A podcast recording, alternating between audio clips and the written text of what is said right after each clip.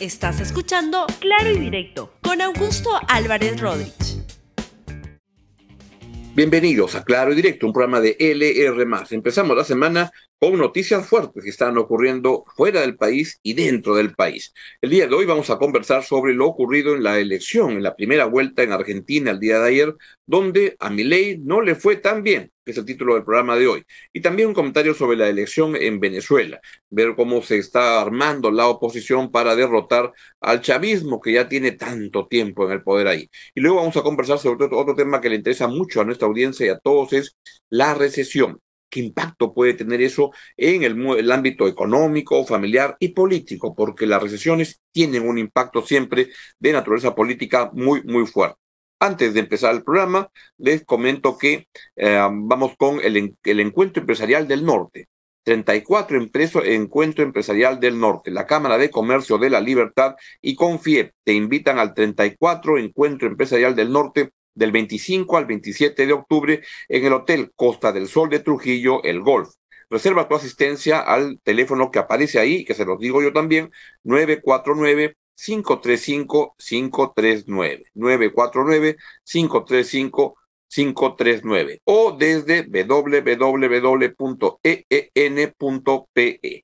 Bien, vamos con el desarrollo del programa de hoy que empieza comentando lo que pasó en Argentina el día de ayer, donde ocurrió lo que mm, para alguna gente sorpresa, para otros no tanto, la verdad que venían haciendo notar que se estaba dando una, una un perfil de la, de la, de la primera vuelta donde a Milei no le iba a ir tan bien como Milei pensaba que le iba a ir y entonces comenzó a generar algo de temor en la gente con esta motosierra con la cual aparecía y como dice que va a cambiar las cosas en, el, en, el, en, la, en la economía y en la sociedad argentina, va a cortar todo. Y su estilo como que tiene algunos reparos de algún sector de la población y ahora se le ha complicado para la segunda vuelta, en una segunda vuelta que es tremendamente incierta. Escuchemos lo que dijo el señor Milei con al conocer los resultados de la primera vuelta. Hace dos años, si nos hubieran dicho que íbamos a estar disputando una segunda vuelta con el kirchnerismo por la presidencia de la Nación, no lo hubiéramos creído. Hoy es un día histórico, porque dos tercios de los argentinos votaron por un cambio. Votó por una alternativa a este gobierno de delincuentes que quiere hipotecar nuestro futuro para permanecer en el poder. Durante todos estos meses, la campaña hizo mucho de los que nos queremos un cambio nos viéramos enfrentados. Por eso, yo hoy vengo a dar por terminado ese proceso de agresiones y de ataques y estoy dispuesto a hacer tabula rasa, barajar y dar de nuevo con el objetivo de terminar con el quiserismo. Bien, y también ahora más temprano, el mismo día de hoy, pues el señor Milley dijo lo siguiente. O sea, yo voy a dar la pelea hasta, hasta el último. O sea, voy a dejar todo lo que dependa de mí para terminar con el kirchnerismo. Ok. Eh... Como consecuencia de ello, digamos, en un acto de pragmatismo, abro el juego hacia aquellos que yo mismo le propuse la interna y que estaba dispuesto a acompañarlos si me ganaban. Porque dicho sea de paso, usted no desconoce la, aritmética electoral. Subió Massa y bajó Junto Ulrich. Sí. Bueno, pero ahí está claro quiénes son los que traicionaron. Para usted los radicales. ¿Y a usted qué le parece si lo declararon públicamente? Mm. Para usted los radicales dentro de Juntos por el Cambio ayudaron a votar a Massa. Y ahí hay un voto que, estaba dentro de Juntos por el Cambio y se, se fue con Massa. Bueno, ahí está ahora, cómo tienen que hacer para conformar alianzas de cara a la votación que viene para la segunda vuelta. Veamos en la, portada de la República que da cuenta de este resultado. Massa sorprende en Argentina y ahí les recuerdo un comentario que hizo el expresidente de Uruguay, Pepe Mujica, el fin de semana, donde dijo que la Argentina es una cosa indescifrable. Porque indescifrable es que un ministro de Economía, que representa al gobierno, un gobierno que tiene una inflación de 140%, con, anual, con 40% de pobres, una situación calamitosa económicamente, tienen las posibilidades de llegar a segunda vuelta. Pero esto ya se veía venir en las últimas tres semanas, por lo menos, se veía que un resultado como este era posible porque el señor Milei generaba con su discurso mucho temor. Y el caso del señor Massa, que es el ministro de Economía actualmente en Argentina, pues lo que ocurría es que lanzó un mensaje positivo, etcétera, pero sigue siendo paradójico que el ministro de Economía de un gobierno con graves, serios problemas para el manejo de la economía, pues pueda estar siendo el candidato que está punteando, ahí tienen el resultado de la primera vuelta ante este momento y es Massa, 36.68%.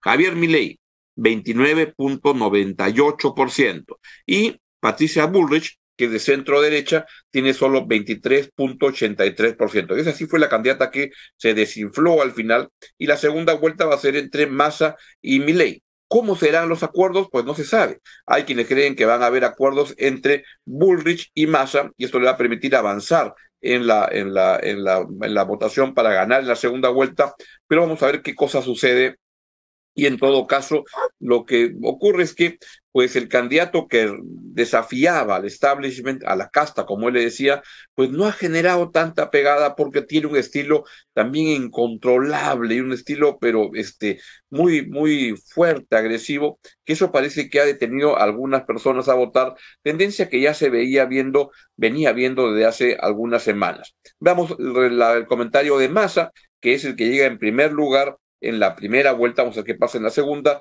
que es el candidato del oficialismo y es el ministro de Economía actualmente de un gobierno que, insisto, tiene, reitero, tiene 140% de inflación, tiene 40% de la gente en situación de pobreza. Escuchen a Massa. Voy a ser el presidente del trabajo y de la seguridad por sobre todas las cosas y que ese es mi mayor compromiso.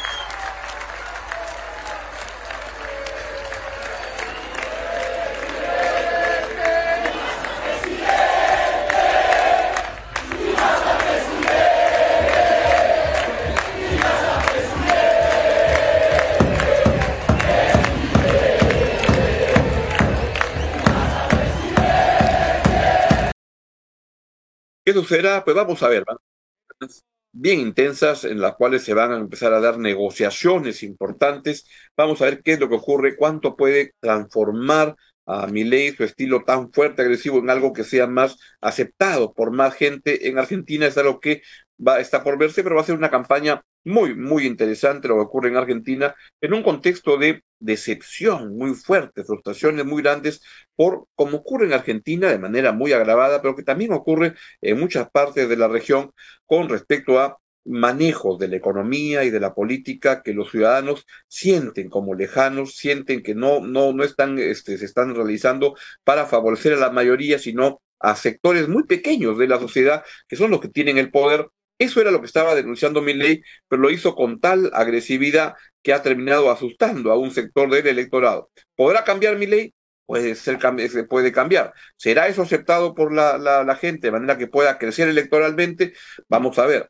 Massa, el ministro de Economía del gobierno, ¿Puede un ministro de Economía ofrecer un futuro cuando hoy día tiene problemas para ofrecer un presente por el manejo de la inflación, por el manejo del, del, de la, del empleo y de las variables que interesan a la opinión pública con una pobreza de 40%? Vamos a ver, va a ser un buen laboratorio de lo que puede ocurrir siempre en otros países de la región.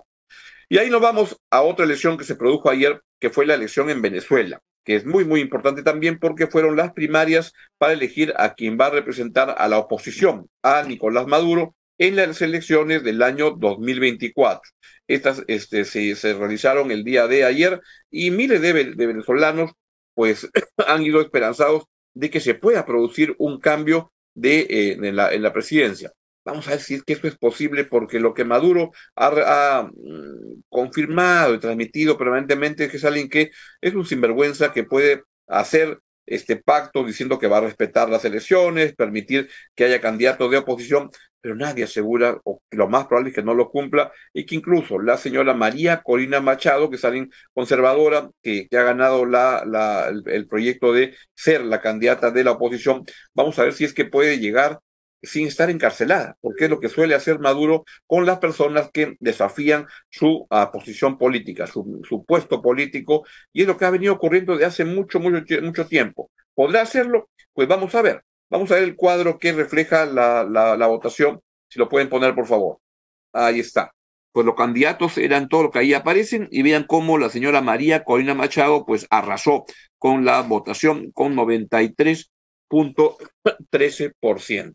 Ojalá que pudiera darse una candidatura que desafíe a una dictadura este, corrupta como la de, lo, de la que empezó Hugo Chávez, que continúa ahora Nicolás Maduro en, uh, en, en Venezuela. Y de eso vamos ahora al plano local porque el plano local trajo un comentario importante del ministro de Economía el día viernes, en el cual reconoció que estamos en recesión. Este es un tema que se venía hablando en muchos lados. En este modesto programa lo he venido comentando desde hace ya buen tiempo, desde hace ya buen tiempo, unos tres meses, y hace exactamente como en, a comienzos del mes de agosto, el ministro de Economía, el señor Alex Contreras, este, salió a este, y dijo que este, hay economistas obsesionados con el tema de la recesión y esto no es así. ¿Pueden poner, por favor, ese byte donde el ministro de Economía informa hace tres meses que acá no había recesión? Hay gente que quiere que este gobierno fracase y tratan de posicionar mensajes negativos. Hay gente que le hace mucho daño con sus mensajes al Perú porque miente. Realmente la estadística no miente y todo esto es verificable. Y hay un grupo también de, de economistas que están obsesionados con el tema que decir que la economía está en recesión. La economía no está en recesión y no ha entrado en una recesión. Hay una discusión metodológica, el tema que segundo trimestre consecutivo, eso, no existe en, ninguna parte del mundo. Las definiciones de economía no son tan mecánicas. El punto central es que es una economía que ha sufrido dos shocks de alto impacto. Niño, ya, conflictividad social, ausencia de temporada de pesca, crisis de fertilizante. Pero hay, gente que está obsesionada con, con eso, incluso decir que está en recesión, que, que, esta economía se está uniendo, cuando es todo lo contrario. Estamos saliendo de una, de una crisis, un gobierno que está apostando por la inversión, que está apostando, apostando por el crecimiento. Dos meses y veinte días después, esto fue lo que tuvo que reconocer el ministro Alex Contreras cuando entraba al Congreso para solicitar un crédito suplementario. Escúchelo, por favor.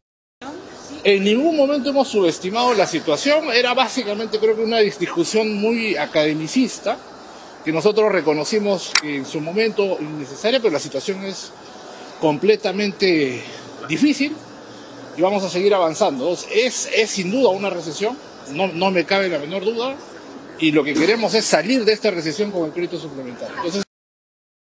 Es sin duda una recesión, dice el ministro de Economía. Yo no tengo ninguna duda de que es una persona capaz, bien intencionada. Siento que el tema es un tema que rebasa ya el Ministerio de Economía y que tiene que ver con el manejo global del gobierno. Pero ahí es donde se demanda que el ministro de Economía tenga un liderazgo más claro dentro del gobierno para que pueda alinear todos uh, los, los sectores que tienen que echarse a andar para recuperar inversión privada que es la única manera de poder reconstruir la, el crecimiento económico, que es el que genera empleo, que es el que genera ingresos para la población. Ahí está el tema central, medular del problema que estamos enfrentando, y eso es lo que tiene que ver cómo recupere esa confianza. Primero, con liderazgo dentro del gobierno, para luego poder generar liderazgo en la inversión, para que entiendan que el Perú sigue siendo, como sin duda lo es, un espacio este, estupendo para invertir. Pero las, eh, las recesiones tienen una consecuencia política que tiene que ver que cuando la gente tiene menos dinero en el bolsillo, come menos y tiene más problemas económicos, tiende a tener una actitud política en contra del gobierno. Y es el gobierno el que puede pagar las consecuencias de eso. Vean unos cuadros que acá he conseguido para hacer notar de cómo vamos. Ese es el, crecimiento de agosto, el último registro cayó 0.63%, había caído 1.29 en julio, había caído 0.56 en junio, había caído 1.32 en mayo. Vamos con el siguiente cuadro, por favor. Y lo que tenemos es el crecimiento de los últimos a 15, 20 años, 20 años. Y ahí ven cómo hemos ido subiendo, bajando. Esa trepada fuerte, 12% a la mano derecha, es el año post pandemia, que no se cuenta mucho. Ya venimos en un deterioro de la, una menores tasas de crecimiento. Vean cómo en los años 2004 al 2008 este, crecíamos a tasas importantes. Al 2012 crecíamos a 8.3, 7.5, 5.2. Hoy día ya el crecimiento se ha ido letargando desde el año 2014, 15, cuando comienza la crisis económica por la crisis política en el país, y luego vino la pandemia, luego vino Pedro Castillo, y ahora estamos con esa incertidumbre que nos impide poder avanzar.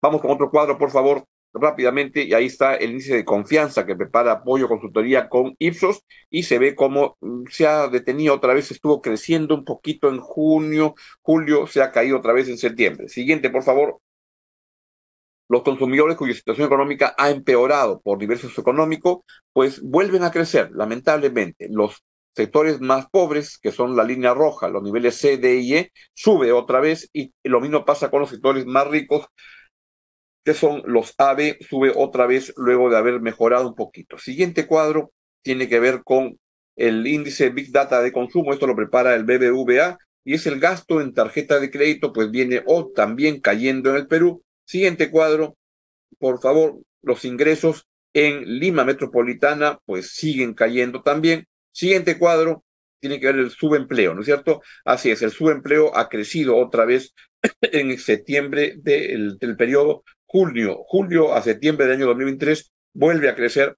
Vamos con el siguiente, por favor, y es el más grave, la pobreza. La pobreza fue, llegó a ser 30, pero llegó a ser 20%, luego de haber sido 60% el año 2014, y eso fue una bajada muy, muy importante. Llegó la pandemia y subió a 30% de la población, se creyó que y yéndose la, la, pandemia vamos a mejorar, no ocurrió como debió haber ocurrido, solamente cayó a 25% el año 2021 y desde entonces viene aumentando a 27.5 el año 2022, este año va a llegar al 28.9 y el próximo al 29.2 y recién hacia el 2028 podríamos estar teniendo un descenso a 27.8.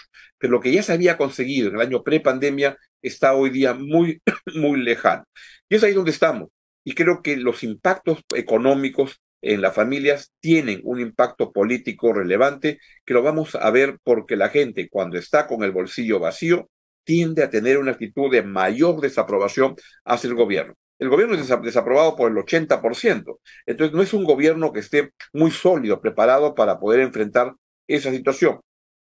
Creo que lo va a golpear mucho y creo que una manera de salir acá de esta crisis es, a veces conviene un refrescamiento de las caras y rostros que se encargan de manejar los principales asuntos del país. Pero insisto, no es solo un tema del Ministerio de Economía, un tema del manejo global del, del gobierno que tiene que generar este liderazgo, el MEF, dentro del gobierno y fuera de este para atraer la inversión.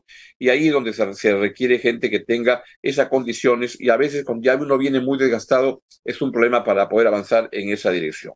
Bien, es todo lo que les quería comentar el día de hoy los voy a mantener al tanto de la evolución de la situación económica y su impacto en la política y mientras simplemente los invito a, a, este evento de la, la, Cámara de Comercio de la Libertad y Confie que te invitan al 34 evento Encuentro Empresarial del Norte del 25 al 27 de octubre en el Hotel Costa del Sol de Trujillo, el Golf. Reserva tu asistencia al 949-535-539 o desde www.een.pe. Que tengan una excelente semana y lo dejo con la gran programación de LR. Adiós. Gracias por escuchar Claro y Directo con Augusto Álvarez Rodríguez. Suscríbete para que disfrutes más contenidos.